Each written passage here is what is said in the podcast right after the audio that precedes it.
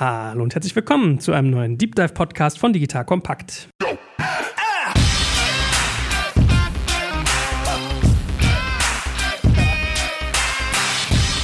Mein Name ist Jörg Kaczmarek und heute geht es um eine spannende Firma, nämlich Rose Bikes. Vielleicht habt ihr die auch schon mal gesehen. Wenn man wie ich öfters mal in den Alpen ist, sieht man immer junge und alte Menschen auf diesen Fahrrädern durch die Gegend fahren. Wir haben im Büro auch jetzt schon welche. Und wir wollen heute das Unternehmen kennenlernen, sowie dessen CEO, den guten Markus. So, und heute nimmst du mit aus dieser Folge, dass du einerseits natürlich was über Markus lernst und wie er so arbeitet, was ziemlich spannend ist, so viel kann ich schon mal vorwegnehmen, aber sicherlich auch über das Unternehmen. Ja? Strategie, welche Taktiken verfolgt man da, welche Herangehensweisen. Und was ich besonders spannend finde heute, werden wir auch mal drüber reden, warum muss man eigentlich mutig sein, gerade wenn man in Transformation ist. Ja? Mut oder Tschüss ist so eins unserer Labels heute. Und das andere, und das wollte ich auch schon mal in einem eigenen Podcast herausbringen, ist nämlich der Preis des Erfolgs. Weil alle Leute sagen immer, es sieht alles so einfach aus von außen, wie schafft er das? Das ist alles immer interessant from the outside outside, aber das Ganze hat auch oft einen Preis, wenn man diesen Erfolg wirklich erstreben will. So, und darüber reden wir heute. Lieber Markus, schön, dass du da bist. Moin, danke, dass ich da sein darf. Erzähl mal ein bisschen was über dich. Was ist so dein Background? Was hast du gemacht, bevor du jetzt irgendwie Fahrräder verkauftest? Du, ich bin wirklich ganz früh schon gestartet mit 18, habe schon Fahrräder verkauft. In der Tankstelle, also Sprit und Fahrräder habe ich verkauft. Und Zigaretten, muss ich zugeben. Und die letzten Jahre, ich äh, hatte damals äh, das große Glück, eine tolle Agentur, Shopmacher gründen zu dürfen. Die gibt es auch immer noch tolle 70 Leute in Gescher. Danach war ich in der Geschäftsleitung Beta Bed Holding. Dazu gehört in Deutschland Matratzen Concord oder gehörte dort äh, Matratzen Concord zu. Ja, und heute, dann war ich bei Axel in der Geschäftsführung und Axel ist der größte E-Bike-Hersteller der Welt und der zweitgrößte Fahrradhersteller. Also da kam ich wieder zurück, da gab es keine Zigaretten und auch kein äh, Benzin, aber zumindest Fahrräder. Und über Axel dann wieder zurück in die Heimat, in das wunderschöne Münsterland zur Rose. Gut, also ich fasse zusammen. Du hast Zigaretten verkauft, Benzin, äh, Fahrräder, Matratzen, jetzt fehlen eigentlich nur noch Frauen und Waffen ja. und Alkohol, dann hast du alles durch, ja. was böse ist. Aber ich habe äh, Zippo-Feuerzeuge jahrelang verkauft, denn ich hatte das tolle Vergnügen, fünf Jahre mit meinem ehemaligen Mitgesellschafter Thomas Gotthal die exklusiven Vertriebsrechte für Zippo.de, AT und NL zu besitzen und über deren Domain Zippos direkt verkaufen zu dürfen. Und da gab es äh, die Zippo-Leute waren immer sehr whisky-affin. Ich konnte es zwar nicht verkaufen, aber zumindest mit denen häufig trinken. Ja, ich habe sogar schon mal drüber nachgedacht, mir ein Zippo-Feuerzeug äh, zu Studienzeiten, wenn man noch in seiner Aufreißersturm- und Drangphase so ein ja. Feuerzeug zu kaufen, um den Damen dann immer Feuer reichen zu können. Ja, heute, und das war auch zum Schluss das tatsächlich ein Thema, also super erfolgreiche Zeit mit diesem Zippo-Online-Shop, aber Frauen mögen Zippo nicht. Ich hatte das auch immer gedacht, man wirkt besonders männlich mit diesem Zippo, aber sie hassen es, weil es nach Benzin riecht. Also darum auch bei Zippo die Transformation zum Gas, wo sie sich tatsächlich noch mit sehr schwer tun, aber wirklich wichtig, um auch zukünftig diesen Benzingestank wegzukriegen. Ja, aber da merkt man ja, nah am Kunden dran sein. Und ich habe so den Eindruck bei dir, dass das was ist, was du auch bei Rose irgendwie stark verfechtest. Lass uns doch mal eintauchen. Also, wer das noch nicht kennt, wie würdest du demjenigen Rose beschreiben? Klar, ihr verkauft Fahrräder, das ist erstmal plain und simple, aber es steckt ja mehr dahinter. Wir verkaufen sportive Fahrräder. Das ist schon mal die erste Abgrenzung. Und das für alle, die wirklich Lust haben, ein sportives Rad zu fahren, egal ob sie damit Brötchen beim Bäcker holen wollen und sie ein tolles Premium sportives Rad haben möchten oder ob sie damit die Alpen überqueren oder durch den Wald jagen wollen, egal ob Mountainbike, Trekkingbike, Touring, egal ob Racing, in diesen Disziplinen, wenn man sich dort bewegen möchte, dann ist man immer bei uns richtig. Das Ganze natürlich jetzt auch elektrifiziert, das Ganze jetzt auch in der nächsten Ausbaustufe per Connectivity gelöst. Also das sind alles die Themen und ich denke, wir sind vom Design immer top, wir sind vom Service immer top und wir sind vom Preis-Leistungs-Verhältnis in unseren Segmenten, nämlich in dem gehobenen Mittelpreislagen bis zum Premium sind wir wirklich immer sehr häufig top im Preis. Jetzt kommt ein kleiner Werbespot. Aufgepasst! Wusstest du, dass HR-Teams heutzutage mit mehr Aufgaben denn je konfrontiert sind? In der aktuellen Studie HR Trends, die Zukunft der Personalarbeit 2024 von Sage, wurden HR-Teams aus sieben verschiedenen Ländern und über 20 Branchen befragt, um top aktuelle Insights in der Entwicklung des Personalwesens zu geben. Sage entwickelt HR-Tools und Software für dein Unternehmen, um Lohnabrechnungen, Personalmanagement, Buchhaltung und mehr zu vereinfachen. So, und die Studie von Sage zeigt unter anderem, dass ganze 91% der HR-Teams angeben, dass ihre Arbeit Arbeitsbelastung im letzten Jahr zugenommen hat, aber gleichzeitig glauben 79 Prozent der Befragten, dass Automatisierung ihre Prozesse zukünftig verbessern und Zeit sparen kann. Ebenfalls spielt auch KI eine große Rolle. Derzeit nutzen etwa ein Drittel bereits Chatbots wie ChatGPT in ihren Prozessen und circa drei Viertel der PersonalleiterInnen sind sich bereits sicher, dass KI die Arbeitsweise im HR revolutionieren wird. Du merkst, die Studie ist vollgepackt mit Statistiken, überraschenden Erkenntnissen und Tipps für HR-Führungskräfte, die vorankommen wollen und zeigt eine Momentaufnahme der sich stetig wandelnden Rolle von HR heute. Am besten schaust du dir die Studie HR-Trends, die Zukunft der Personalarbeit 2024 selbst an. Unter digitalkompakt.de slash Sage, S-A-G-E, kannst du sie dir komplett kostenlos herunterladen. Und wie immer findest du alle Infos auch auf unserer Sponsorenseite unter digitalkompakt.de/slash Sponsoren. Werbung Ende. Ich meine, wir haben auch welche hier im Büro in der Tat, weil mein Mitarbeiter, der Jan, der unsere Podcasts verantwortet, sagt, er will mit dem Fahrrad zur Arbeit kommen aus dem tiefsten Wedding. Also wir, wir ziehen immer auf, es ist hier so der Ghetto-Bezirk aus Spaß. Und der war auch gleich bei euren Rädern irgendwie mit dabei. Was zeichnet euch denn aus? Also was ist so ein bisschen euer USP? Weil ich sag mal so, der, der normalsterbliche Deutsche kennt vielleicht sowas irgendwie wie Cannondale oder Kettler. Also es gibt so ein, zwei Marken, die man auf der Straße einfach schon drei, vier Mal vorbeifahren sehen. Aber was ist so euer Produkt? Feature. Das Krasse, was die Gründer eigentlich die letzten und mit ihren mit dem Team zusammen immer, äh, sehr gut etablieren konnten, war das Customizing, sodass du wirklich an unseren Rädern fast alles individuell zusammenstellen kannst, außer der Rahmen, der natürlich durch unser Engineering entwickelt wird, aber du dann wirklich maximal Customizing-Freiheit hast und das ist toll für unsere Kunden und das wird auch wirklich genutzt und das sieht man auch unsere Profis, die dann sich wirklich die Bikes in, mit viel Liebe zum Detail so zusammenstellen. Das ist echt, glaube ich, eine Ausnahme und das ist echt ein großer USP. Gleichzeitig haben wir natürlich auch mittlerweile viele seriell gefertigtere Bikes, weil nicht jeder, zum Beispiel ich, wäre völlig überfordert, mir so ein. Das ist ja der Fluch und Segen von tausend Möglichkeiten. Tausend Möglichkeiten zu haben, bedeutet auch, dass du tausend Möglichkeiten bedienen können musst und dich auch aus tausend Varianten entscheiden können musst. Und dafür haben wir auch mittlerweile Lösungen und haben auch gute serielle Fahrräder. Aber das ist eigentlich so unser größter USP. Neben dem tollen Design, neben dem tollen Engineering, neben dem tollen Preis, wirklich dieses harte Customizing. So, ihr stellt also selber her und verkauft auch selber? Ja. Verkauft ihr auch ganz normal über stationär und über die klassischen Plattformen? Ja, wir verkaufen online, wir verkaufen stationär, aber alles nur im, unter eigenen Kontrolle. Wir sind also wirklich ein vertikalisiertes Brand. Wir haben keine Fachhandelsabhängigkeit und nichts. Darum hast du auch eine unglaublich hohe Preissicherheit bei uns, weil wir nicht erst Mondscheinpreise rausgeben müssen, damit wir dann auf der Fläche die Verkäufer verhandeln können, sondern wir geben einfach, sind da wirklich online first getrieben der beste Preis steht schon sofort am Rad und den kriegst du on und offline bei uns auf allen Kanälen. Okay, also wenn ich jetzt irgendwie zu sowas wie Stadler gehe oder ich kenne ehrlich gesagt gar nicht so großartig andere Fahrer, das ist eher meiner Unwissenheit geschuldet, da kriege ich eure Räder nicht, sondern die kriege ich quasi nur direkt von euch. Nur von uns. Wir zukünftig mit Sicherheit, wir sind jetzt in tollen Kooperationsgesprächen und ich kann mir vorstellen, dass zukünftig auch äh, du die tollen Rose-Bikes woanders kaufen kannst, weil auch für uns wichtig ist, immer mehr Service-Touchpoints zu haben. Dann aber werden wir auch das Bike verkaufen und wir werden immer nur in Kooperationen das machen. Also wir werden nicht das machen, werden keine Marke werden, die wir in die Fachhandelsabhängigkeit geben werden. Warum macht ihr das nicht? Also was ist die, die Überlegung dahinter, dass es mal Leuten, die sich damit nicht tagtäglich beschäftigen, irgendwie auseinandernimmst? Wenn wir uns mal anschauen, was im Handel gerade am stärksten sich entwickelt, das sind immer die vertikalisierten Brands. Gucken wir uns den großen wirtschaftlichen Erfolg von Ernstings Family im Kinderbereich an. Gucken wir uns Zara an gucken wir uns H&M an. Diese ganzen Erfolgsgeschichten, das sind alles welche, die selber Preis, Produkt, Service, Organisation in einer Hand und unter Kontrolle hatten. Alles, was sich gerade schwer tut, sind markenübergreifende Händler, P&C in der Krise, MyToys, äh, Toys R Us, alles in der Krise, alles diese markenübergreifenden Händler. Und das liegt daran, weil du dich auf die Chance, du kommst sofort in viele Flächen, das Negative du bist sofort in der Preisschlacht und Intransparenz, dann werden die Margen klein, das lohnt sich für keinen, das fällt auf den Hersteller zurück, dann hast du Probleme, Probleme, Probleme und ist auch für den Kunden nicht optimal gelöst. Und wir könnten unserem Kunden wirklich versprechen, dass egal wo er ist, immer das maximale Service- und Beratungserlebnis, weil wir es komplett unter Kontrolle haben, erlebt. Wobei alle, die du jetzt gerade so genannt hast, die würde ich sagen, die sind jetzt alle auch gerade nicht so geil situiert, was sicherlich auch mit dem Amazon-Thema zu tun hat. Verkauft ihr auch über Amazon eure Fahrräder? Nee, Fahrräder ähm, noch nicht, Bekleidung, Teile und Zubehör auch noch nicht, aber wir werden jetzt, und wir haben es gerade angekündigt, auch zukünftig über Amazon eBay, Otto und auf allen Kanälen verkaufen. Oh, das ist ein großer Schritt für euch. eBay ist dabei ehrlich gesagt Prio F. Das weiß ich noch nicht, ob das morgen sein kann. Was interessant ist, dass unsere Räder bei eBay schon nach wie vor noch relativ gut auch gebraucht verkauft werden durch die Kunden. Also somit findet man uns. Und was ganz spannend ist, wir haben schon erste Tests gemacht und haben das Rose Brand in Teile und Zubehör schon auf Amazon gestellt und es hat tatsächlich sehr gut funktioniert. Wie geht's dir damit? Also man ist ja immer so, ich glaube, Alexander Graf sagt immer, äh, Amazon macht die Crackdose auf. Also auf der einen Seite ist es irgendwie verführerisch, man fühlt sich erstmal gut, aber man kommt halt in so eine brutale Abhängigkeit rein, auch wenn man nicht aufpasst. Absolut, aber wir sind ja auch da Herrscher unserer Marke. Herrscher unserer Produkte und ich glaube, Amazon ist wirklich sackgefährlich, wenn du als Händler mit markenübergreifenden Artikeln zu Amazon gehst, weil du keinen USP hast.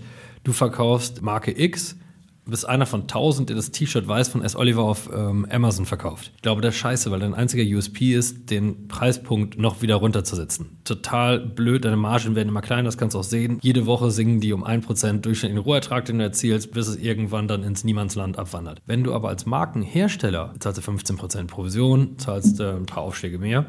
Für Vermarktungskosten kannst du das super machen, weil ich meine, 50% der Suchanfragen, vielleicht mittlerweile 60% der Suchanfragen starten nicht bei Google, starten auf Amazon. Da sind viele Kunden, die auch unsere tollen Produkte kaufen wollen. Welches Recht haben wir zu sagen, da sind wir nicht? Und solange du wirklich das selber unter Kontrolle hast, ist es kein Problem. Als markenübergreifender Händler würde ich sagen, ist das nur eine Kurzfriststrategie und danach ist der Tod. Ja, ich meine, ich habe das auch mal bei Kercher gehört, dass Kercher eine der wenigen Marken ist, die Amazon partout auch nicht ersetzt kriegt durch irgendwie eigene Brands oder eigene Lösungen, weil man, also wenn man sozusagen an einem Punkt ist, dass der Produktname schon fürs Produkt steht, so wie Tempotaschentuch, Kercher, da sagt ja keiner Luftdruckreiniger oder Hochdruckreiniger, ja. ähm, dann ist das, glaube ich, sowieso nochmal anders. Okay, verstanden. Wart ihr von Anfang an eigentlich so oder habt ihr das dahin gedreht? Ja, ist ja krass. Ähm, Rose ist ja der Transformationsweltmeister. Und da muss ich ein großes Kompliment an dieses unglaubliche Team von Rose machen, weil die sind als kleiner Innenstadthändler angefangen in Bocholt. Und Bocholt ist jetzt nicht München, ist nicht Berlin, nicht Frankfurt, ist einfach nur Bocholt im Münsterland.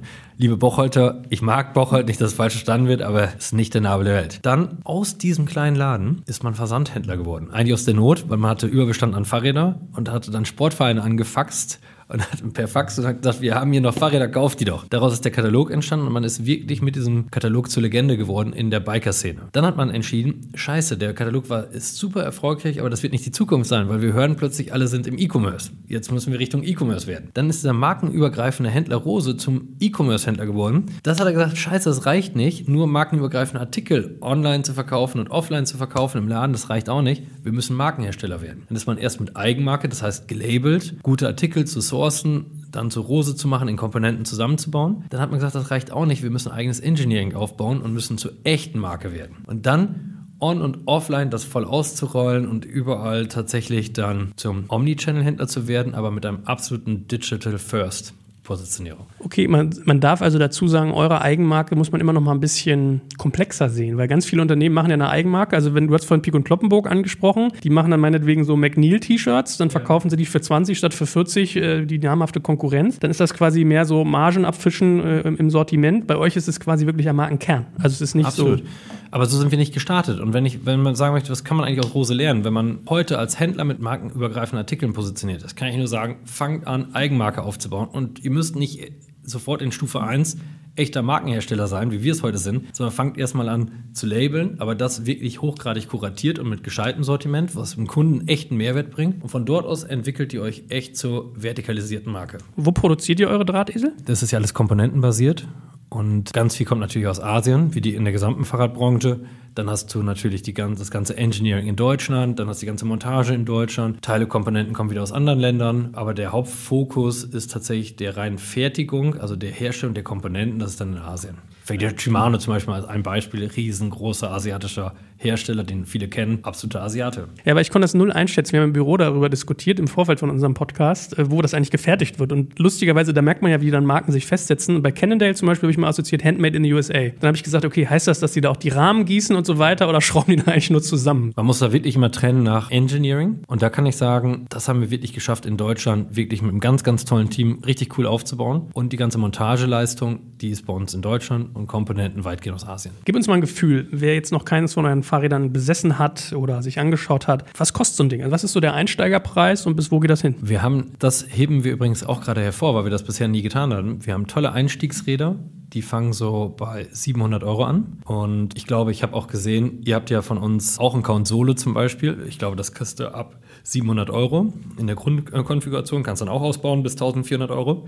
Das ist schon mal ein tolles Einstiegsbike, aber der Durchschnittsbon ist deutlich höher bei uns. Und wenn man das mal sieht, dass wir es auch schaffen, online viele Bikes mit einem Durchschnittsbon über 2500 Euro zu verkaufen, dass wir Bikes haben, ein tolles Mountainbike, was wir gerade rausgebracht haben, was über 5000 im Rennradbereich, tolle Bikes für 6000 Euro anbieten. So, das ist so in der Bandbreite so alles dabei. Und ich würde mal sagen, der Durchschnittskunde, der bei uns ein Bike kauft, gibt heute über 2000 Euro aus. Wir stellen jetzt noch unsere tollen Einstiegsbikes äh, noch mehr nach vorne damit wir auch viel mehr Kunden auch den Einstieg gut ermöglichen können. Das war tatsächlich in der Vergangenheit ein bisschen zu wenig. Ja, also ich meine, wir haben in der Tat, ich habe so einen Account Solo und ich glaube, wir lagen so bei 1400 oder 1200 und ich glaube, unser Mitarbeiter, der Jan, der hat ein schickeres gekriegt, weil er aus dem Wedding muss. Der muss schnell radeln können, weil sie ihm sonst hier die Molotow-Cocktails hinterher werfen. Der hat so einen Randonneur, glaube ich. So, und das war, glaube ich, so bei 2,2, 2,5 irgendwie so in dem Dreh.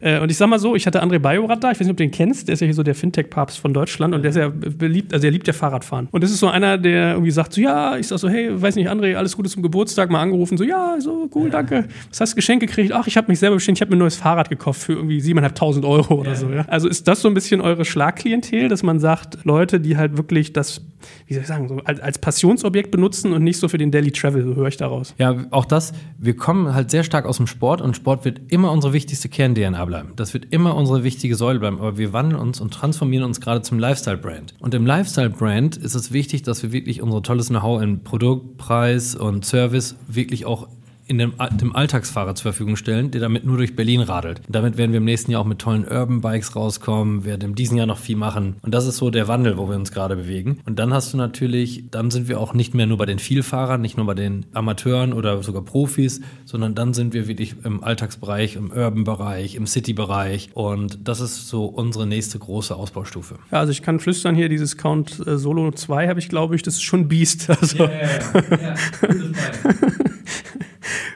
Gut, okay, verstanden. Wie viel Umsatz macht ihr mit Fahrrädern eigentlich so? Kannst du das sagen pro Jahr? 50-50. Also wir machen 102 Millionen Umsatz und äh, die Hälfte mit Bekleidung, Teile, Zubehör und die andere Hälfte mit Bikes. Und jetzt hast du eben gesagt, äh, ihr, ihr habt sozusagen dieses Einsteigersegment, was du forcierst. Ich frage mich ja immer so, wenn du vorher Matratzen gemacht hast, dann kennst du das ja sehr, sehr genau, wenn man ein Item teuer verkauft und dann sieben Jahre nichts mehr verkauft. Das ist ja eigentlich so klassisch bei Matratzen. Wie ist das bei Fahrrädern? Hast du so viel Zubehörthemen und irgendwie Liebhabersachen, dass die immer wieder kaufen? Ja, das ist das äh, Rose heute und Rose morgen ist natürlich da ein Unterschied, weil wir, wenn wir mehr in das Lifestyle-Segment gehen, dann nehmen die Kaufzyklen natürlich ab, wenn du heute unsere Profis, die bei uns kaufen, das sind wirklich Bike-Fanatiker. Die kaufen sich auch alle zwei, drei Jahre ein neues Bike. Die wollen immer das neueste Modell haben. Wir haben natürlich einen anderen Trend, den wir auch gerade merken durch die Elektrifizierung, die E-Bikes. Da kaufst du auch alle drei Jahre ein neues Bike. Das heißt, die Kaufzyklen verkürzen sich gerade drastisch, weil mein Vater zum Beispiel, der will immer das neueste Modell haben mit der neuesten Motorentechnik, der will die nächste Antriebstechnik haben, den besseren Akku haben. Die Akkus werden auch schlechter nach drei, vier, fünf Jahren. Will dann einfach immer, wie mit den Handys, immer das Neueste und vom Neuesten. So wandelt sich das gerade sehr stark. Ansonsten fuhr natürlich sonst der Hobbyfahrer, der privat einfach damit zur Arbeit fährt oder sonst ist der auch vielleicht das dann im Fachhandel gekauft hat, der kaufte sich tatsächlich tendenziell eher alle sieben Jahre ein neues Bike wie die Matratzen. Heute ist ja zum Volkssport. Ich meine, ich sehe so viele Leute und da freue ich mich auch mal drüber, weil wir freuen uns natürlich über jeden, der sich aufs Bike setzt. Aber ich meine, es ist doch verrückt geworden. Jetzt kauft sich jeder auch Radklamotten dazu, obwohl er vielleicht einmal im Monat gefühlt 20 Kilometer eine Tour mit dem Fahrrad macht. Da hätte er sich auch mit Jeans auf dieses Fahrrad setzen können. Aber ich freue mich darauf, weil Fahrrad ist in, Bewegung ist in, Gesundheit ist in und das finde ich natürlich mega, wenn das dann auch die Leute so leben. Aber darum sieht man auch wunderschön, wie der ganze Umsatz an Bekleidung, Teile, Zubehör, wie der einfach wirklich wächst. Du hast eine tolle Tasche, die dir hinten dran machst, wo du dann Reisegepäck gefühlt wird jeder, und das ist natürlich schön, weil ich das kenne das von mir selbst auch, jeder wird zum Tracking-Papst und fühlt sich selbst, wenn er über die münsterländischen Miniberge fährt, als würde er die nächste Alpenüberquerung machen. Ja, ich äh, denke gerade an Jan, der heute Morgen mit seinem Fahrrad ankam, der hatte auch so ein Outfit an, der hat jetzt zack so einen, so einen Koffer und so, so eine Tasche an der Seite dran, hat sich ein teures Schloss gekauft, hat sich irgendwie, weiß ich nicht, immer noch hier und da Zubehör geholt, also das merke ich schon. Äh, und in der Tat, ich erinnere mich, als ich mal bei Globetrotter war und habe gesagt, ich hätte gerne eine Regenjacke. Dann hat er mir zwei Modelle gezeigt und das eine Modell waren so 800 Euro oder so. Ich sag so, warum soll ich jetzt für eine Regenjacke 800 Euro zahlen? Und ja, damit können sie kopfüber im Gletscher hängen und haben die Arme geschützt, dass ihnen kein Schnee in die Ärmel läuft. Ich bin angekommen, ich habe ja eine Tassen im Schrank hat. Also was ich sagen will ist, man merkt, glaube ich, äh, die Gesellschaft tendiert zu immer mehr Leistungen, die vielleicht einfach gar nicht mehr verhältnismäßig ist. Was mich ja freut für dich, dass ihr dann da sozusagen Nachfrage generiert. Ja, was ich schon sagen muss, und das, das möchte ich noch im Plädoyer, also für uns ist das natürlich toll und für die Mobilitätslösung ist das auch schon wichtig, dass Fahrrad einfach eine ganz andere Bedeutung bekommt. Und dass viele Leute sich zumindest mit Regenjacken und so ausstatten, um damit auch wirklich zur Arbeit fahren zu können und vielleicht, liebe Automarken, nichts gegen euch, aber vielleicht weniger Abgase in die Umwelt pusten. Mm, jetzt hast du erzählt, 50% Fahrradumsatz, 50% Bekleidung. Wie ist es denn bei deinen Kanälen? Also ihr habt auch eigene Läden? Ja. Wie viele? Drei Stück. München, Posthausen bei Bremen und äh, Bocholt. Okay, das hat dann jetzt immer mehr, sage ich mal, so ein bisschen was von Flagship Store oder. Absolut. mehr zum Gucken. Weil äh, sonst wäre so mein Interesse mal gewesen, wie sich das bei euch verteilt von den äh, Umsätzen, welcher Kanal was macht. Also ihr macht direkt über Internet, ihr macht die drei Läden, was noch? Das wär's. Das wär's. Und jetzt perspektivisch Amazon, Ebay und Otto. Genau, wir fangen dann mit Otto und Amazon an. Aber man darf alleine unser Bocholter Laden, wir haben in Bocholt einen Laden mit 4000 Quadratmetern, ist auch mehrfach ausgezeichnet so für das beste Einkaufserlebnis. Nicht nur in der Bike-Branche, sondern handelsübergreifend. Kann sich jeder mal auch im Internet anschauen. Ist wirklich toll gestaltet, wenn man dann weiß, dass der mehr als zehn Jahre alt ist und immer noch so modern aussieht. Also wirklich cooler Job damals gemacht absolutes Einkaufserlebnis für Emotionalisierung auch eines Brands, kann man dort sehr schön beobachten. Und dieser Laden, der dreht wirklich fast 19 Millionen Euro nur auf dieser Fläche in Bocholt. Und das ist ebenfalls schon enorm. Crazy. Was ist sonst so dein Verhältnis zu stationären Läden? das ist eine böse, böse Fangfrage. Also, ich finde ehrlich gesagt 50 Prozent der Läden völlig überflüssig. Ich glaube, sie waren früher wichtig und darum ist es auch keine Kritik an der Vergangenheit, sondern Notwendigkeit für die Zukunft, weil ich sehe viel zu viele Läden, die markenübergreifende Artikel verkaufen, die sich früher regional abgegrenzt haben Regional spielt für mich überhaupt keine Rolle mehr, weil ich spätestens über Amazon oder über uns oder sonst wem kriege ich die Klamotten sowieso am nächsten Tag zu mir. Also von der ist das Ganze weg. Ich finde viel zu viele Läden mit Verkäufern, die nicht mehr richtig motiviert sind. Ich finde alte Konzepte, die sich nicht weiterentwickelt haben, zu zu teuren Preisen, zu Markt, zu Mondscheinpreisen teilweise. Dann immer nur dieses Genörgel. Ihr wollt uns alle töten, weil ihr auch online kauft, ihr bösen, bösen Kunden. Diesen ganzen Handel habe ich ehrlich gesagt null Bock ich verstehe, dass das nicht einfach ist. Ich verstehe auch deren Sorgen und deren Probleme. Und das finde ich, sollte man auch ernst nehmen. Aber es wird sie nicht retten. Und ehrlich gesagt, Schaufenster schwarz zu machen, wie das ja manche Städte jetzt so ein bisschen probiert haben, um zu zeigen, wie die Stadt ohne Handel aussehe, langweilt mich. Jetzt kommt ein kleiner Werbespot. Aufgepasst! Wusstest du, dass HR-Teams heutzutage mit mehr Aufgaben denn je konfrontiert sind? In der aktuellen Studie HR Trends, die Zukunft der Personalarbeit 2024 von Sage, wurden HR-Teams aus sieben verschiedenen Ländern und über 20 Branchen befragt, um top aktuelle Insights in der Entwicklung des Personalwesens zu geben. Sage entwickelt HR-Tools und Software für dein Unternehmen, um Lohnabrechnungen, Personalmanagement, Buchhaltung und mehr zu vereinfachen. So, und die Studie von Sage zeigt unter anderem, dass ganze 91% der HR-Teams angeben, dass ihre Arbeit Arbeitsbelastung im letzten Jahr zugenommen hat, aber gleichzeitig glauben 79 Prozent der Befragten, dass Automatisierung ihre Prozesse zukünftig verbessern und Zeit sparen kann. Ebenfalls spielt auch KI eine große Rolle. Derzeit nutzen etwa ein Drittel bereits Chatbots wie ChatGPT in ihren Prozessen und circa drei Viertel der PersonalleiterInnen sind sich bereits sicher, dass KI die Arbeitsweise im HR revolutionieren wird. Du merkst, die Studie ist vollgepackt mit Statistiken, überraschenden Erkenntnissen und Tipps für HR-Führungskräfte, die vorankommen wollen und zeigt eine Momentaufnahme der sich stetig wandelnden Rolle von HR heute. Am besten schaust du dir die Studie HR-Trends, die Zukunft der Personalarbeit 2024 selbst an. Unter digitalkompakt.de slash Sage, S-A-G-E, kannst du sie dir komplett kostenlos herunterladen. Und wie immer findest du alle Infos auch auf unserer Sponsorenseite unter digitalkompakt.de slash Sponsoren. Werbung Ende. Aber nochmal ganz kurz der Nachtrag. Äh, ihr verkauft schon auch äh, Non-Rose-Bike-Produkte, oder? Also ihr habt auch, weiß ich, einen Anhänger mal von einer anderen Firma oder Klamotte? Thule, genau. Äh, ja, Anhänger, Thule. Wir haben auch Bekleidung, tolle Hosen von anderen Marken. Rucksäcke oder auch Shimano, ne? Wir haben auch Shimano-Zubehör. Ist man da eigentlich in so einer Abhängigkeit drin, wenn man selber Fahrräder herstellt? Weil äh, Shimano-Gangschaltungen sind, glaube ich, vielen Leuten ein Begriff. Also manche Sachen kann man wahrscheinlich und will man gar nicht selber machen, weil es Leute gibt, die das besser können, oder? Also ja, wahrscheinlich absolut. ist es so ein, äh, wie sagt man, so ein, so ein Flickenteppich aus Submarken, hätte ich jetzt mal vermutet. Gut, aber dein äh, Plädoyer gerade für irgendwie die geschwärzten Scha äh, Schaufenster langweilig ist ja mal eine gute Überleitung zu dem, was ich eingeleitet habe, dass du heute auch mal ein bisschen drüber reden willst. Äh, Mut oder Tschüss, wie du mal so schön sagst. Was, was heißt das für dich? Ja, ich finde das interessant. Ich bin 2005 mit E-Commerce angefangen. Und damals, das war so die zweite Welle des E-Commerce, komm, damals war das so eine kleine Gruppe an Leuten. Der Alexander Graf hat da schon so ein bisschen mitgemischt, ein paar andere haben da mitgemischt, aber das war echt so ein kleiner Haufen. Gerüchteweise waren wir immer die Jungs, die nur Pizza essen und im Keller sitzen ohne Tageslicht. Das waren die E-Commercer damals, die keine Bedeutung hatten, sondern dann nahm das an Rasanz an. Und damals sagten schon alle Branchen, oh, wir müssen uns mit E-Commerce, die ganze traditionelle Handel, wir müssen da richtig Gas geben. Und heute, jetzt, jetzt haben wir ja wirklich 2020. Und ich hatte 2012 ja auch ein Buch rausgebracht dazu zu dem Thema und so und hatte da sehr klar geschrieben, was kann man tun, was kann man nicht tun. Wie muss man sich als Unternehmen, bevor man in E-Commerce einsteigt, wie muss man sich als Unternehmen verändern, damit man dort gewinnen kann? Wir hatten da eben schon drüber gesprochen. Ein veraltetes, nicht mehr wettbewerbsfähiges Offline-Konzept auf Online zu übertragen, bleibt scheiße. Nur jetzt auf zwei Kanälen. Das ist also keine Geschäftsstrategie. Und darum funktionieren diese Online-Shops auch so in der Form nicht. Nur wenn du dein Produkt bereit bist, radikal deine Produktpolitik, deine Preispolitik, deine Servicepolitik, deine Organisation, deine Reichweite, ja, und deine IT und Organisation komplett umzustellen, oder IT und Prozesse, Entschuldigung, komplett umzustellen. Nur dann kannst du auch on- und offline gewinnen. Das heißt, jede Company muss sich nicht mehr stationär vergleichen, sondern muss sagen, habe ich im Vergleich zu den führenden Online-Herstellern überhaupt noch einen USP? Und wenn ich den nicht habe, kann ich nur sagen, tschüss statt Mut. So, was ist aber passiert? Das haben die alle verstanden. Und ich habe auch gesagt, Max, das verstehen wir alles. Du hast absolut recht. Wenn ich mich heute mit denen unterhalte, jetzt haben wir 2020, nicht mehr 2005, nicht mehr 2010. Wie weit seid ihr mit eurer Roadmap? Ja, wir arbeiten noch dran. Ja, wie viele Jahre wollt ihr noch brauchen? Das ist dieses Lippenbekenntnis, das stimmt, das ist alles wichtig, aber der Mut, radikal dann Dinge abzuschneiden, Geschäftsbereiche aufzugeben, die gestern richtig waren, die heute aber nicht mehr zukunftsfähig sind. Dafür sich mehr zu fokussieren auf andere Dinge, die das Geschäft weitertreiben können, erfolgreich machen können, das fehlt in schätzungsweise 70 Prozent von allen traditionellen Unternehmen, die ich kenne. Naja, ich meine, also fair point, aber ich, ich mache mal ein bisschen den Gegenpol auf. Normalerweise wäre ich ja derjenige, der die kritisiert, aber jetzt bin ich mal ihr Anwalt.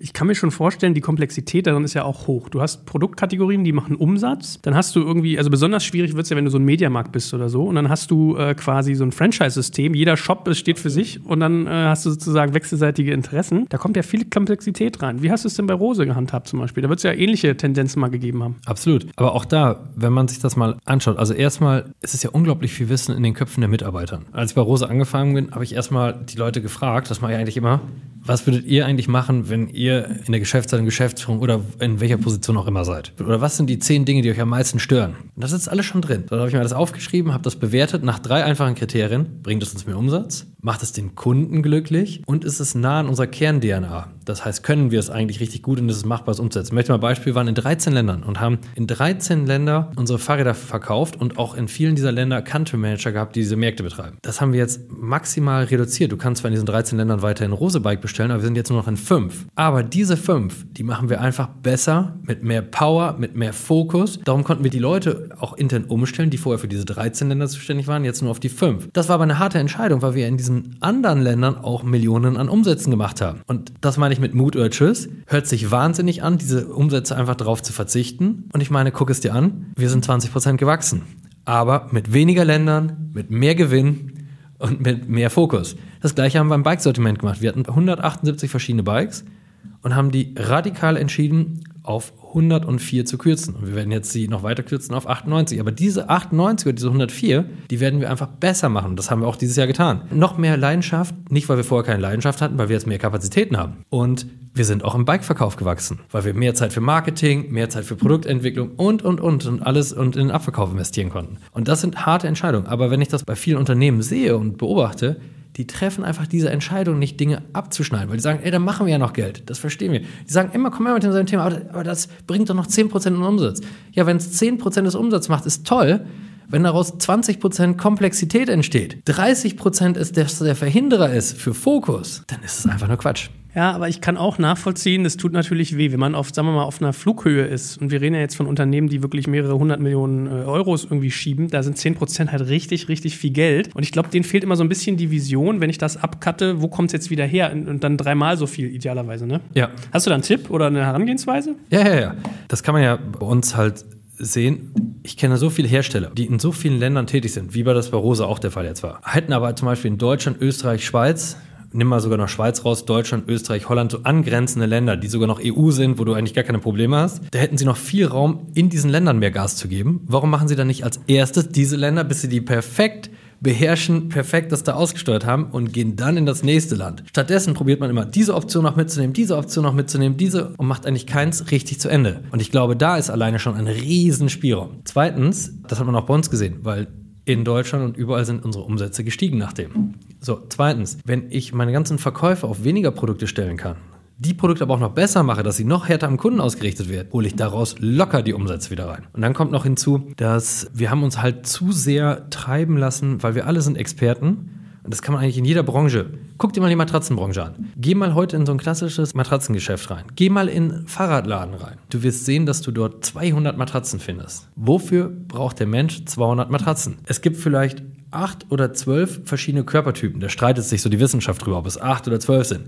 Diese acht oder zwölf, die haben vielleicht drei unterschiedliche Preisvorstellungen, good, better, best. Und sie haben vielleicht noch irgendeine, eine will irgendwie Taschenfeder kehren, der andere will lieber das, andere haben. Okay, dann redest du über 36 oder 40 Matratzen in total. Würdest du also 160 abschneiden, erhöhst du die Drehung dieser 40 maximal, ist es für den Kunden viel verständlicher. Gleichzeitig erhöhst du den Rohertrag, weil du mehr pro Ding absetzt, dein Gewinn. Die Komplexität nimmt drastisch ab für Lagerkosten und alles Mögliche. Du brauchst nicht mal mehr so ein großes Geschäft. Du kannst alles, alles viel besser machen. Und nochmal, es ist für den Kunden viel einleuchtender und verständlicher. Und das sieht man, Bett 1 mit einer Matratze, Marktführer in Deutschland geworden. Geh mal in so ein Fahrradladen. Ey, da stehen zwei 100 verschiedene Stahlrahmen aneinander. Und dann geh mal da durch und sag, was wirklich der Unterschied zwischen diesen einzelnen Bikes ist. Das weiß kein Mensch. Warum macht man sich dann diese ganze Arbeit, dreht diese ganze Geschichte? Ich kenne Fahrradhersteller, die stellen pro Jahr tausend verschiedene, bringen jedes Jahr tausend neue Modelle raus. Wofür? Weil wir alle Spezialisten sind und für den Spezialisten ist klar ist, dieses eine Detail macht noch einen riesen Unterschied. Für 90 Prozent der Kunden macht es aber null Unterschied. Stattdessen weglassen, Bike wird günstiger für den Kunden, wird noch attraktiver und du kannst auf die Kernthemen, die dem Kunden wirklich helfen, mehr Gas geben.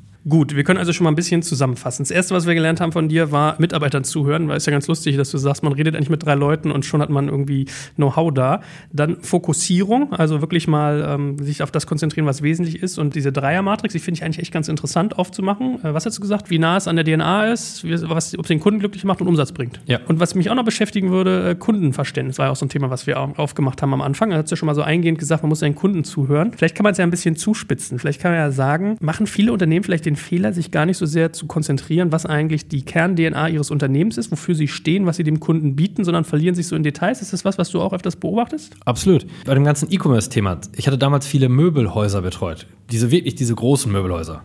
Und ich fand das immer interessant in den Dialogen mit den Geschäftsführern, dass die mir erzählen konnten, ey Markus, ich habe hier so ein mega Projekt gemacht, ich habe ein neues Café und Restaurant in unserem Möbelhaus gebaut. Der konnte mir jedes Detail erzählen. Dann habe ich gedacht, hast du eigentlich schon mal online geguckt, wie sich die Kunden entwickeln? Nee, Markus, online habe ich jetzt keine Ahnung. Da bin ich jetzt auch raus. Da bin ich. Okay, du bist Möbelhändler. Du willst mir also erzählen, dass du eineinhalb Jahre damit verbracht hast, dieses scheiß fucking Restaurant. Das hättest du Mitarbeiter geben können und hättest sagen können, bau mir dieses scheiß Restaurant. Es ist nicht deine Aufgabe, Koch zu werden.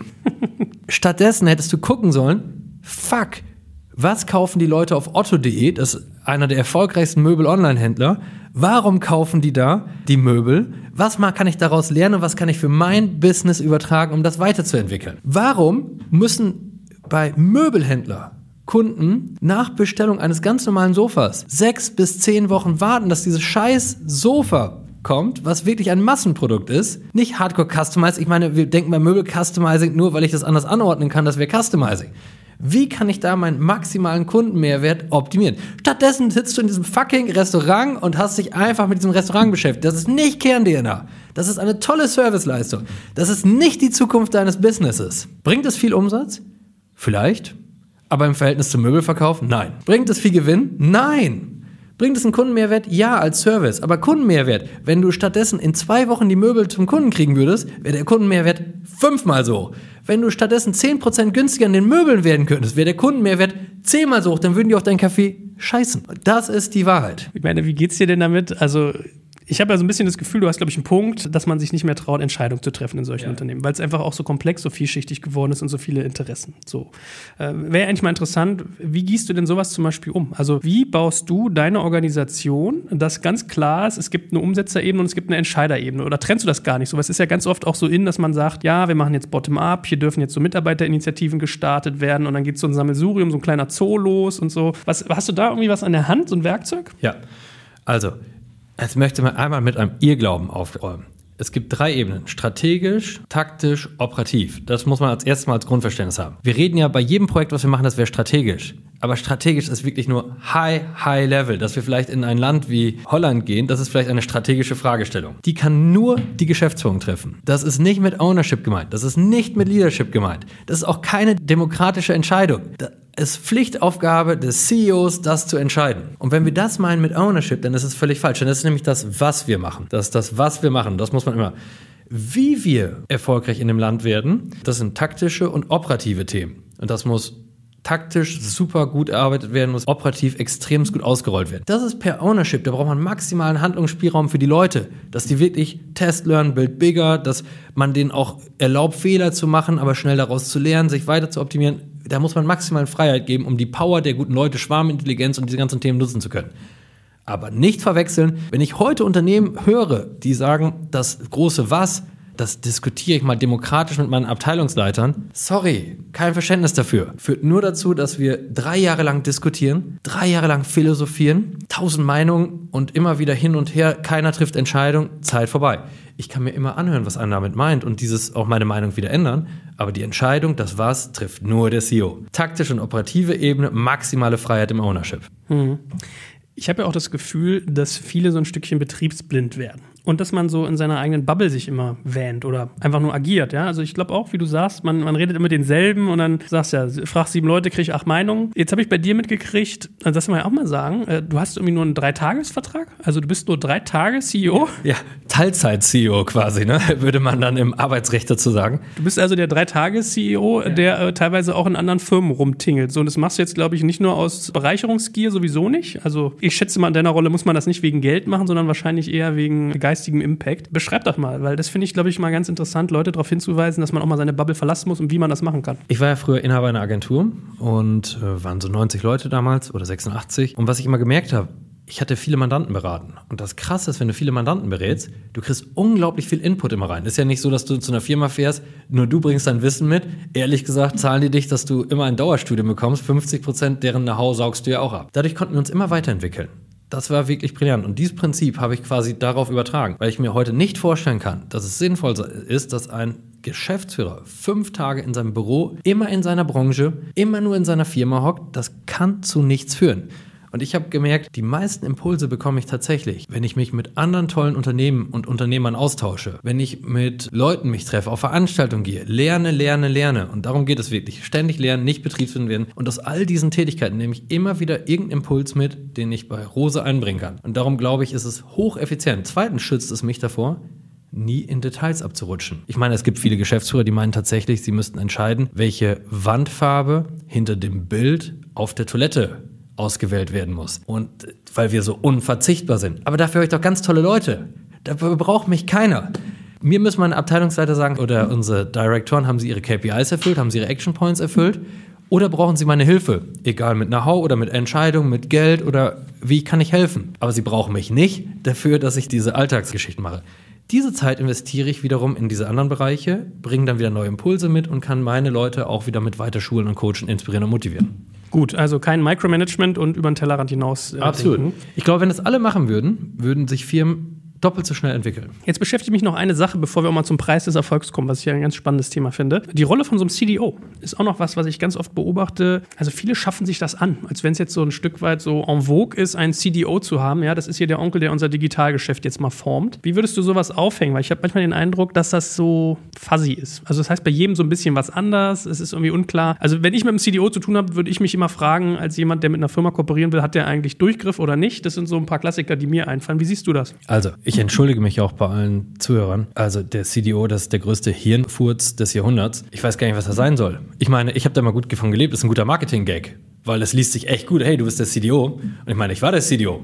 Das liest sich super. Und jeder sagt, wow, du bist der CDO. Das ist mega. Das ist total in. Und darum finde ich auch geil, diesen Titel zu haben. Aber ansonsten ist es ein Marketing-Gag vor dem Herrn. Es ist wie Antidepressiva bei einem Herzinfarkt. Denn erstmal ist völlig unklar, was ist der CDO eigentlich? Ist das ein IT-Mensch? Ist das ein Business-Mensch? Und es muss immer ein Businessmensch sein, denn IT follows Strategy. Es kann gar nicht umgekehrt sein. Das heißt, es muss einer sein, der die Produktpolitik umändert, die Preispolitik. Ihr erinnert euch eben noch. Ich hatte doch gesagt, diese sechs, die Services, die IT und Prozesse. Kann er aber nicht, weil da sitzt ein Marketingleiter, der sagt, nö, du darfst CDO sein, aber bitte nicht zu viel in meinem Bereich. Dann ist da plötzlich der HR-Chef, der sagt auch, nö, ich möchte aber nicht zu viel in meinem Bereich. Da ist der Vertriebschef, der hat auch noch irgendwas zu sagen. Er kann also gar nicht durchgreifen. Er ist irgendwie eine Stabstelle, die, der tolle Ideen hat, dem hört man vielleicht zu oder auch nicht. Dann ist da der CEO, der sagt, nee, ich muss muss das untereinander moderieren. Das heißt, er ist, ich habe das mal gelesen auf Wikipedia, Entschuldigung, dass ich den Herrn nicht zitieren gerade kann, weil ich nicht den Namen weiß, wie ein Tiger ohne Zähne. Das fand ich mal ganz amüsant zu dem. Und darum, da unklar ist, was seine Rolle ist, unklar ist, was er machen soll, darum bringt er mal gar nichts. Und ehrlich gesagt, ich würde dies anders sehen. Ich würde einen CDO sagen, den kann man sich reinholen als Interimsmanager, der meiner Mannschaft, der meine Abteilungsleiter trainiert, meine Direktoren trainiert, wie man heute neu arbeitet, damit der Marketingleiter zukünftig on- und offline beide Welten versteht, neue Arbeitsweisen versteht, digital versteht, dass der Vertriebsleiter das lernt und der HR-Chef und alle. Wenn die das nicht verstehen, brauche ich keinen CDO, dann brauche ich einfach neue Abteilungsleiter, neue Direktoren, dann ist da das Fehler. Und wenn der CEO das nicht versteht, braucht er auch keinen CDO, dann braucht die Firma einfach einen neuen CEO. Völlig einfach. Also äh, wie in der Chemie ein Katalysator. Etwas, das beschleunigt und sich im Prozess auflöst. Genau, aber es ist keine Funktion, die man im Unternehmen braucht. Er kann entweder nur für einen dieser Bereiche der Chef sein oder er muss der CEO sein. Jetzt kommt ein kleiner Werbespot. Aufgepasst! Wusstest du, dass HR-Teams heutzutage mit mehr Aufgaben denn je konfrontiert sind? In der aktuellen Studie HR Trends, die Zukunft der Personalarbeit 2024 von Sage, wurden HR-Teams aus sieben verschiedenen Ländern und über 20 Branchen befragt, um top aktuelle Insights in der Entwicklung des Personalwesens zu geben. Sage entwickelt HR-Tools und Software für dein Unternehmen, um Lohnabrechnungen, Personalmanagement, Buchhaltung und mehr zu vereinfachen. So, und die Studie von Sage zeigt unter anderem, dass ganze 91% der HR-Teams angeben, dass ihre Arbeit Arbeitsbelastung im letzten Jahr zugenommen hat, aber gleichzeitig glauben 79 Prozent der Befragten, dass Automatisierung ihre Prozesse zukünftig verbessern und Zeit sparen kann. Ebenfalls spielt auch KI eine große Rolle. Derzeit nutzen etwa ein Drittel bereits Chatbots wie ChatGPT in ihren Prozessen und circa drei Viertel der PersonalleiterInnen sind sich bereits sicher, dass KI die Arbeitsweise im HR revolutionieren wird. Du merkst, die Studie ist vollgepackt mit Statistiken, überraschenden Erkenntnissen und Tipps für HR-Führungskräfte, die vorankommen wollen und zeigt eine Momentaufnahme der sich stetig wandelnden Rolle von HR heute. Am besten schaust du dir die Studie HR-Trends, die Zukunft der Personalarbeit 2024 selbst an. Unter digitalkompakt.de slash Sage, S-A-G-E, kannst du sie dir komplett kostenlos herunterladen. Und wie immer findest du alle Infos auch auf unserer Sponsorenseite unter digitalkompakt.de slash Sponsoren. Werbung Ende. So, jetzt habe ich wie gesagt ein Thema noch zum Schluss, was ich spannend finde, weil ich sowieso mal, ich hatte mal überlegt, so einen Monolog dazu zu machen. Preise des Erfolgs. Du bist ja jetzt jemand, den darf man als erfolgreich bezeichnen. Also du bist an einer spannenden Firma, du hast viele spannende Firmen in der Vergangenheit begleitet, dabei sicherlich auch Fehler gemacht und gelernt. Vielleicht kannst du auch ein paar Sätze dazu nachher mal sagen. Also man darf dich als erfolgreich einordnen. So ja. was, was viele Leute sich, glaube ich, immer fragen, äh, also hast du mir am Vorgespräch auch erzählt, wie macht er das? Ja, also das beschäftigt die Leute. Und ich habe auch so das Gefühl, die Leute machen sich aber auch keine Gedanken, was ist der Preis? Also das merke ich immer wieder. Ich will auch meinen Kindern immer beibringen, es ist wichtig zu studieren und so weiter und so fort. Ja. Und ich bin jetzt, glaube ich, in der Lage, wenn man da war an der Stelle, weiß man, was es kostet in jeglicher Hinsicht. Wie gehst du mit dem Thema um? Ja, ich habe ja für mich selber gerade so einen Prozess durchlaufen und ich durchlaufe den immer noch in diesem Jahr. Bin jetzt letztes Jahr 40 geworden, liegt aber nicht nur an dem Alter, ist so der Zufall geschuldet. Und ich, seit ich 23 bin, bin ich irgendwie in dieses, ich hatte das Glück, wirklich unglaublich jung, in so eine Managementrolle reinrutschen zu dürfen. Und ehrlich gesagt hat mich das früher völlig überfordert, war mir gar nicht klar. Diese Überforderung, die habe ich einfach ausgeglichen durch noch mehr Arbeit, durch ganz wenig Schlaf, war sogar stolz darauf zu sagen, hey, ich bin richtig hart, vier Stunden Schlaf, das reicht mir, ich kann immer Vollgas geben. Und wenn man das mal so zurückblickt, und ich möchte auch gar keine Trauergeschichte, weil es war, ich hatte das wirklich das Glück zu sagen, dass da am Ende viel Erfolgreiches rausgekommen ist. Aber der Preis ist, dass ich eigentlich, seit ich 23 bin bis 40, eigentlich nur für den Beruf gelebt habe. Und das muss ich wirklich sagen, und das Tag und Nacht, sieben Tage die Woche, außer vielleicht mal ein bisschen Sport zwischendurch, ein bisschen Familie zwischendurch, ein bisschen Freunde. Und ich kann nicht sagen, dass ich den Preis als bester Freund des Jahrhunderts gewinnen darf. Ich bin immer da, wenn Krankheit kommt oder wenn Probleme da sind. Aber ich bin ja im Alltag gar nicht da, weil ich nur in diesem Büro. Und das werde ich radikal ändern ändern. Auch da mehr Fokus. Ich bin unglaublich dankbar, dass Freunde und Familie immer noch zu mir halten und das weiß ich und das ist, das ist auch ein tolles Geschenk. Aber man muss wirklich und äh, dieses Work-Life-Balance, und das möchte ich gar nicht überstrapazieren, weil ich mache das wirklich auch gerne, was ich mache, aber in anderen Einklang. Und jetzt lerne ich gerade dabei, wer ist eigentlich der private Markus Diekmann, hat mir einen Coach dazu genommen, der mir seit sechs Monaten hilft. Ich meine, wenn ich im Urlaub war, habe ich immer E-Mails beantwortet. Und selbst wenn ich äh, gesagt habe, jetzt mache ich das mal gerade nicht, weil ich mit Freunden oder Familie unterwegs war, habe ich es trotzdem nicht immer gemacht. Habe immer eine Ausrede gefunden, warum ich auch mal nicht wieder in den Urlaub gehen konnte. Scheiße, es ist wieder, muss das noch machen. Gehe weniger auf Konferenzen, sehe zu, dass ich trotzdem in den wichtigsten dabei bin, um diesen Input, habe Beiratstätigkeiten niedergelegt, bleibe aber trotzdem am Markt dran und kompensiere das anders. Ja, und jetzt habe ich plötzlich mehr Freizeit. Jetzt muss ich wirklich lernen, was mache ich damit? Keine E-Mails zu lesen, nicht nur Business-Themen. Ich weiß gar nicht, wenn man sich mit mir privat unterhält, außer noch Fußball, weiß ich, und ein bisschen Politik, weiß ich gar nicht, worüber ich reden soll, weil ich immer nur den ganzen Tag über Business reden kann. Jetzt muss ich lernen, wieder privaten Smalltalk zu führen. Und für meine Freunde vielleicht nicht nur da zu sein, wenn wir diesen Stammtisch haben, für meine Freunde nicht nur da zu sein, wenn wir, ja, wenn die mal Probleme haben, sondern einfach mal auch einfach im Alltag da zu sein. Und das andere Thema ist, auch nicht immer gewinnen zu wollen. Hört sich verrückt an. Wenn ich äh, joggen gehe, probiere ich gleich nach ein paar Wochen 25 Kilometer joggen zu gehen. Wenn ich Rennrad fahre, probiere ich einfach immer schneller Fahrrad zu fahren. Und jetzt fahre ich einfach mal gemütlich durch die Gegend. Da muss man sich mehr mit sich selbst beschäftigen und auch sich selbst besser kennenlernen. Und das finde ich wirklich so einen großen Umbruch. Und wenn ich eins wirklich, ja, wo ich sage, das ist nicht schlimm, dass man das nicht mehr in der Vergangenheit ändern kann, aber was ich jetzt für die Zukunft definitiv ändern möchte, ist wirklich privat auch zu sein. Ja, ich finde, da steckt so viel drin, weil ich ertappe mich auch dabei, wenn man äh, so viel arbeitet und irgendwie Erfolgserlebnisse hat, man ist ja irgendwie immer so richtig ein bisschen drauf. Und ich weiß, ich habe mal so ein Anti-Stress-Seminar besucht und äh, da hat sie mir halt auch im Prinzip so beigebracht, ja, das sind ja alles mal so Mini-Gratifikationen. Jede E-Mail, jedes abgearbeitete Problem gibt einem irgendwie so einen kleinen Kick. Und das Lustige ist, ich entdecke mich bei vielem, was du sagst, wieder. Ja? Mir, mir geht es auch so, mit meiner Frau und ich haben uns zum Beispiel mal einen freien Tag genommen, sind im Lietzensee spaziert und dann hat sie mir quasi gesagt, so, ey, ich will jetzt nicht über Arbeit reden, das geht mir alles auf den Sack gerade. Mir wächst einer, wenn du so weiter redest, ja, dann äh, lass uns doch bald über was anderes reden. Und ich hatte 50, 100, 150 Meter um diesen See Probleme zu überlegen, was beredest du mit deiner Frau? Wir arbeiten in der gleichen Firma, ja, deswegen, also das, äh, das kenne ich und ich möchte Leute mal dafür sensibilisieren. Es fühlt sich immer gut an, oben zu sein und es fühlt sich gut an, unten zu sein, aber das Runterkommen ist der Tod. Absolut, aber das ist wirklich für uns alle so wichtig. Ich glaube nicht mehr in die Fünf-Tage-Woche. Ich glaube, mit Digitalisierung und Co. kommt es mehr darauf an, die Kreativität reinzubringen, die Ideen reinzubringen, die Impulse reinzubringen, auch auf immer mehr Positionen und dann tatsächlich auch Richtung vier Tage gehen zu können. Und wir müssen wieder lernen, wieder andere Werte nach vorne zu stellen. Und das finde ich wirklich so wichtig und das kann ich auch jedem nur als Tipp geben. Und das muss sagen, das war wirklich der Preis des Erfolgs. Und jetzt das zu ändern, ist tatsächlich nicht einfach. Ich dachte wirklich, nimm mir mal vier Wochen Urlaub, dann habe ich das ja schon geändert. Das stimmt nicht. Ich wusste gar nicht, wirklich nicht, was ich mit diesen vier Wochen anfangen sollte. Und ich muss auch sagen, man enttäuscht ja auch privat wirklich tolle Leute dadurch. Und das auch mal wieder zu sehen und dann auch hinzugehen und sagen, man kann auch nicht einfach sagen, ich entschuldige mich, dass ich das enttäuscht habe. Ich meine, man kann es nur zeigen.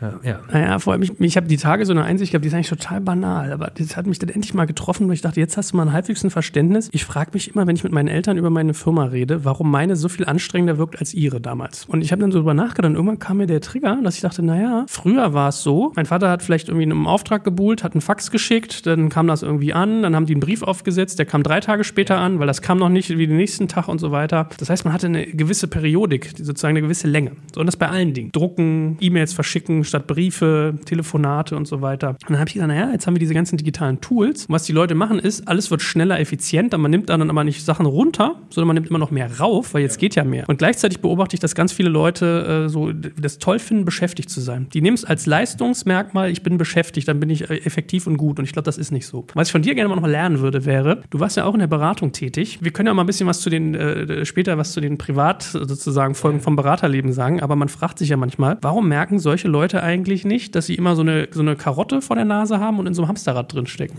Ja, das ist wirklich verrückt, ne? Ich meine, ich war nie drogenaffin. Das ist irgendwie komplett an mir vorbeigegangen. Brauchst du auch nicht, weil die Droge ist das Dauerfeedback, egal ob positiv oder negativ. Aber du bekommst ein Feedback und das ist geil. Du gehst von einem Workshop zum nächsten und mal kritisiert er dich, mal kriegst du ein mega Lob und dafür arbeitest du dann plötzlich und du merkst das nicht wie du plötzlich von diesem, wie so eine Droge, bis zwei Uhr im Büro sitzt, um die nächste geile Präsi zu machen, die am nächsten Tag wieder zu präsentieren. Und erst so rückblickend denkst du, was für ein Scheiß. Ey, da saß ich bis zwei Uhr nachts immer, um dann morgens um acht irgendeine Präsi zu zeigen. Äh, immer derselbe Scheiß, aber du kommst da nicht raus. Du musst einmal sich zur Seite zu stellen und dann zurückblicken. Es ist wirklich so eine Droge und die funktioniert bei jedem. Guck dir mal IT-Leute an die machen einen Hammerjob. Ich meine, das sind im Augenblick so das Rückgrat der Weltwirtschaft. Also das ist ja wirklich mega. Es sind Genies. Wenn du heute einen Online-Shop baust, da kriegst du nicht Dauerfeedback. Du musst erstmal arschlange programmieren, bis du diesen Online-Shop fertig hast. Und wenn er live geht, dann treten erst die Probleme auf und du musst den wieder reparieren. Das heißt, selbst wo die ganzen Berater, die ganzen Designer sich feiern, weil dieser Shop live ist, haben die erst wieder die negative Arbeit. Und trotzdem können die sich so geil motivieren und sich untereinander, aber die kommen halt über ganz anderen Werte. Während alle anderen wirklich nur von einem Erfolg zum anderen hinhecheln. Und darum ist diese Karotte unglaublich wirkungsvoll. Und du kannst auch in der Beratung unglaublich gut die Leute damit äh, motivieren. Hey, du kannst morgen den nächsten Geschäftsführer kennenlernen. Du kannst übermorgen bei dieser großen Firma, da darfst du vorsprechen. Hey! Und wenn du es richtig geil machst, dann lernst du auch noch den Director. Und wenn du es richtig gut machst, darfst du mit dem sogar noch essen gehen. Und irgendwann bist du Partner, wenn du es richtig, richtig, richtig gut ja, machst. Ja, das funktioniert echt wie Sau. Und wenn wir uns alle davon ein bisschen lösen, dass das eigentlich gar nicht so wichtig ist, weil wir leben ja zum Glück in einer Zeit, wo es uns fast allen in Deutschland halbwegs gut geht. Man muss vielleicht auch gar nicht diesen Director treffen oder den CEO treffen, ist vielleicht auch gar nicht so wichtig. Und dann funktionieren diese Möhren nicht. Aber die Sachen, die du dann machst, auf die dich dann konzentrierst, die machst du wie bei den 104 Bikes, die machst du dann richtig gut. Ja, ist komisch. Ich meine, du hast ja im Prinzip so im Vorgespräch hast du gesagt, ich habe mein Privatleben C priorisiert, ja, und ich ertappe mich da auch manchmal bei. Also fairerweise muss ich sagen, es kommt immer ein bisschen darauf an, wenn man Kinder hat, wie alt die sind. Ich finde, wenn wenn die zwischen eins und vier sind, kann es einfach anstrengender sein, zu Hause mit einem oder zwei Kindern zu sein, als zu arbeiten. Das ist ja. wirklich anstrengend, äh, aber auch schön, ja, keine Frage. Das finde ich interessant, zu lernen, wie man wieder Privatmensch ist und auch irgendwie mal einen Gang zurückzuschalten, weil ich finde, darüber redet keiner. Aber ich, ich weiß, ich war beim Freund, der hat eine große Designagentur und er meint so, ja, weißt du, wenn hier immer die Berater reinkommen, die gehören nämlich zu einer großen Beratung, die sind immer am Kotzen. Die gucken erstmal, kriegen große Augen. Das erste, was die ankotzt, ist, warum wir hier so ein geiles Büro haben, warum wir so verspielt sein dürfen. Das zweite ist, das sind die Typen, die früher die Typen, die bei uns gearbeitet haben, in der Schule in eine Mülltonne gesteckt haben und den hinten noch so den Schlipper hochgezogen haben. So.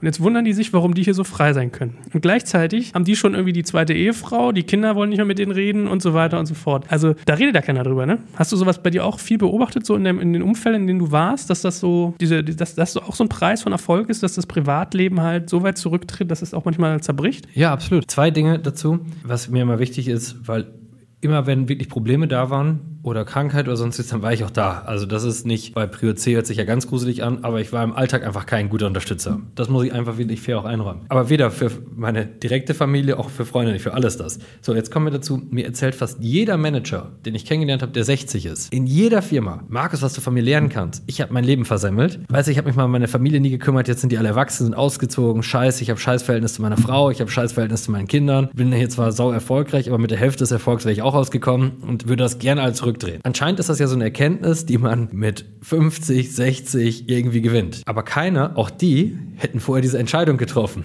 als sie auf diesem Weg waren. Verstehst du, ich das meine? Es geht anscheinend so. Und in meinem Freundeskreis habe ich so viel gesehen, die kein gutes Verhältnis zu ihren Kindern haben, die wirklich, wie du sagst, dritte Ehefrau haben oder sonstiges. Das ist doch alles scheiße. Was bringt dir das denn am Ende des Tages, wenn du alleine in deiner Bude, von mir aus auch in deinem Penthouse hockst, wo auch immer, hast diesen Porsche vor der Tür? Ich meine, hast du schon mal probiert, diesen Porsche mit auf dein Sofa zum Kuscheln zu nehmen? Funktioniert scheiße. Also, das heißt, dann hockst du da, hast du von mir aus 100 Interviews mit dir gelesen, aber ich meine, bringt dir am Ende auch nichts, denn das beeindruckt deine wirklichen Freunde auch nicht, ob du jetzt 200 Mal in der Zeitung oder einmal in der Zeitung standst. Den interessiert nur, ob du eine Currywurst zum Grillen auflegst. Und ich glaube, das müssen wir drehen. Und das ist mir auch wirklich wichtig, sich davon nicht mehr lenken zu lassen. Und ich möchte mir nicht sagen lassen von meinen Kindern, und meine Kinder sind jetzt vier und zwei, möchte ich mir nicht in 20 Jahren sagen lassen, ja, Papa, du warst zwar nett, alle zwei Wochen, wo du dann mal einmal kurz mit uns gespielt hast. Das war auch lustig sogar aber ansonsten warst du nie da. Und das Einzige, was wir von unserem Vater gelernt haben, ist, dass er nie da war. Und das will ich mir unter keinen Umständen vorwerfen lassen. Und die Gefahr ist groß, dass man das erst leider wie mit diesem Manager mit 60 erkennt, wenn es zu spät ist. Und ich glaube, dank auch diesem tollen Coach, ja, das früh genug zu sehen. Naja, und vor allem ein Punkt, der ja noch fehlt, ist das Thema Gesundheit. Also, du hast gesagt, du bist nicht drogenaffin, ich auch nicht. Also, ich bin wie du, ich bin meine einzige Droge ist Zucker, ja, yeah. so Schokolade. Bei dir ist, glaube ich, noch Kaffee vielleicht on top oder so, weiß yeah. ich nicht. Aber ich meine, es gibt ja auch durchaus den einen oder anderen, das habe ich auch schon erlebt. Also, manche, man sieht sie Leuten ja nicht an. Also, ich habe da einen schlechten Blick für, ja, aber das kriegst du ja auch nicht mit, was die so einschmeißen.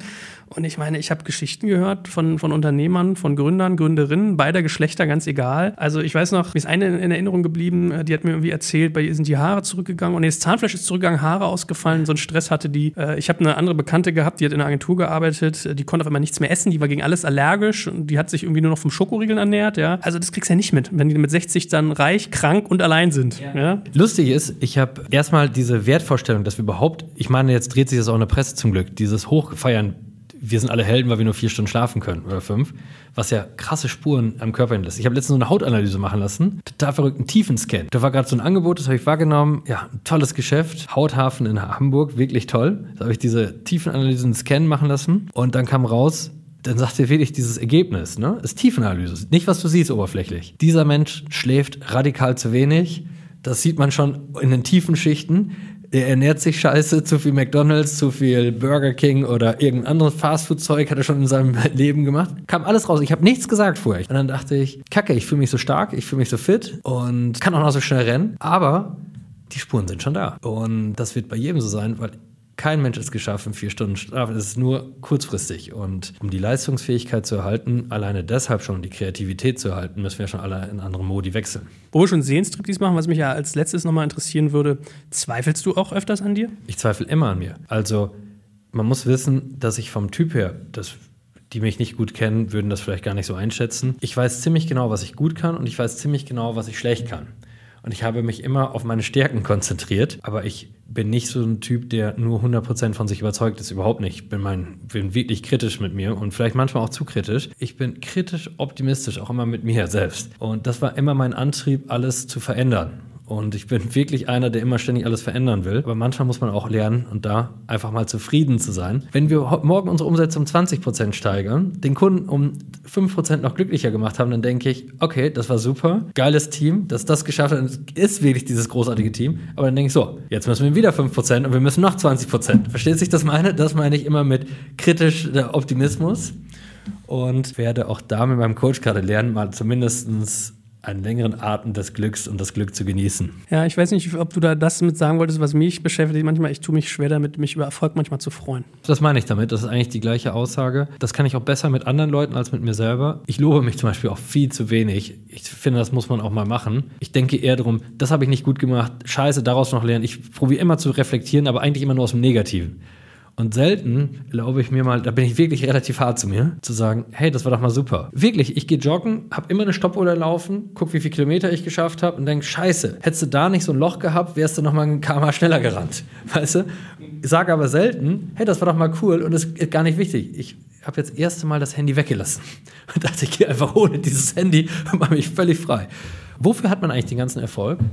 Wenn man sich über nichts darüber so richtig mal freuen kann. Außer für kurze Momente. Jetzt möchte ich eine letzte Geschichte sagen, weil das, das fand ich am bezeichnendsten. Bevor ich 23 wurde, war ich wirklich so ein kleiner, verträumter ich bin immer noch ein Optimist, bin wirklich ein Optimist, aber da war ich noch ein verträumter, kreativer Optimist, gar nicht so kritisch. Und dann hatte ich irgendwie geträumt, ich wollte immer schon Dinge verändern. Das war immer schon in mir. Das ist immer mein Antrieb. Da habe ich geträumt, wenn ich irgendwann mal das große Glück habe, die tollsten Unternehmen in Coesfeld beraten zu dürfen, in meiner kleinen Heimatstadt, wo ich geboren bin, dann wäre ich glücklich. Habe ich die erste große Firma aus Coesfeld beraten dürfen, da war ich richtig glücklich, zwei Tage lang. Und dann dachte ich, wenn ich jetzt die größte Firma, Nachbarort Münster, boah, das wäre krass, Münster ist ja viel größer, wenn ich da eine ganz große Firma beraten dürfte, dann wäre ich glücklich. Hätte ich in Münster eine große Firma beraten dürfen, großes Glück gehabt, da war ich nur noch einen Tag glücklich. Dann habe ich gedacht, scheiße, wenn ich jetzt in Westfalen, wenn Shopmacher mal in Westfalen richtig bekannt wird und wir richtig tolle Unternehmen war ich einen halben Tag glücklich. Und plötzlich haben Thomas und ich mal Mitgesellschafter uns erwischt, wo wir eine richtig fette Firma gewonnen haben. Eine richtig fette Firma. Hätten wir eine ganze Woche die Bude zuschließen müssen und uns alle besaufen müssen. Eine Woche lang. Wir haben uns nicht mal mehr gratuliert, weil das plötzlich Alltag geworden ist. Und das ist verrückt. Und da ist das mein erster Eye-Opener, wo ich dachte, hier geht alles schief. Der wirtschaftliche Erfolg ist zwar da, aber quasi der Rückschluss nicht. Es gibt diesen Film, ich überlege gerade, wie der heißt. Die Musik, weiß ich, hat Eddie Vedder geschrieben. Es handelt von einem jungen Mann, der so äh, auf irgendeinem Elite-College seinen Abschluss macht und dann nimmt er wirklich seine ganzen Ausweise und sein ganzes, seine ganze Identität, verbrennt die. Und dann zieht er äh, los mit dem Rucksack, läuft weg und äh, der, der kampiert im Prinzip irgendwo in Kanada, im Yukon, in so einem. Yeah. Kennst du den Film zufällig? Yeah. Ich weiß nicht gerade wie. Into the Wild heißt der Film. Ah, ja, ja, ja. Into the Wild. So, und dann kampiert er da in so einem VW-Bus, der irgendwie, also so ein VW-Bus-Wrack steht irgendwo im, im, im, Nirgendwo in Kanada. Der lebt da so frei und irgendwie genießt das so und dann äh, setzt halt der Winter ein oder der Sommer und der, der Fluss, über den er im Winter halt rübergelaufen war, der ist halt auf einmal reiß und der kommt nicht mehr zurück. In die eine Richtung geht es quasi in die Wildnis und die, die, da, wo die Zivilisation wartet, äh, da ist halt der Fluss, der kommt nicht mehr zurück. Und dann kriegt er irgendwie eine Infektion und verhungert oder irgendwie sowas in die Richtung und eine Mischung aus beidem. Und er hat so ein Buch, was er immer liest, immer nur das eine Buch. Und dann schreibt er als letzten Satz rein, so die letzte Szene, Luck only when shared. So, das fand ich eigentlich ja. total geil. Und das, das trifft ein bisschen, ist jetzt so mein, meine Schlussempfindung mit dir. Also man muss das nicht mit anderen teilen. Also was hilft dir der 60-jährige Kranke mit dem Porsche? Und genauso muss man auch echt lernen, das mit sich wieder selber zu teilen. Ne? Absolut. Von daher äh, danke ich dir ganz, ganz herzlich, dass wir heute nicht nur die Geschichte von Rosebikes per se kennengelernt haben, sondern auch deine persönliche und was man vielleicht in seinem Leben so anders machen kann, um Erfolg auch genießen zu können und den Preis gering zu halten. Ich danke dir auch.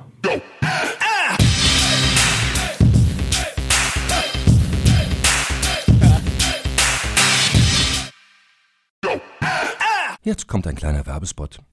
Aufgepasst! Wusstest du, dass HR-Teams heutzutage mit mehr Aufgaben denn je konfrontiert sind? In der aktuellen Studie HR Trends, die Zukunft der Personalarbeit 2024 von Sage, wurden HR-Teams aus sieben verschiedenen Ländern und über 20 Branchen befragt, um top aktuelle Insights in der Entwicklung des Personalwesens zu geben. Sage entwickelt HR-Tools und Software für dein Unternehmen, um Lohnabrechnungen, Personalmanagement, Buchhaltung und mehr zu vereinfachen. So, und die Studie von Sage zeigt unter anderem, dass ganze 91% der HR-Teams angeben, dass ihre Arbeit Arbeitsbelastung im letzten Jahr zugenommen hat, aber gleichzeitig glauben 79 Prozent der Befragten, dass Automatisierung ihre Prozesse zukünftig verbessern und Zeit sparen kann. Ebenfalls spielt auch KI eine große Rolle. Derzeit nutzen etwa ein Drittel bereits Chatbots wie ChatGPT in ihren Prozessen und circa drei Viertel der PersonalleiterInnen sind sich bereits sicher, dass KI die Arbeitsweise im HR revolutionieren wird. Du merkst, die Studie ist vollgepackt mit Statistiken, überraschenden Erkenntnissen und Tipps für HR-Führungskräfte, die vorankommen wollen und zeigt eine Momentaufnahme der sich stetig wandelnden Rolle von HR heute. Am besten schaust du dir die Studie HR-Trends, die Zukunft der Personalarbeit 2024 selbst an. Unter digitalkompakt.de slash Sage, S-A-G-E, kannst du sie dir komplett kostenlos herunterladen. Und wie immer findest du alle Infos auch auf unserer Sponsorenseite unter digitalkompakt.de slash Sponsoren. Werbung Ende.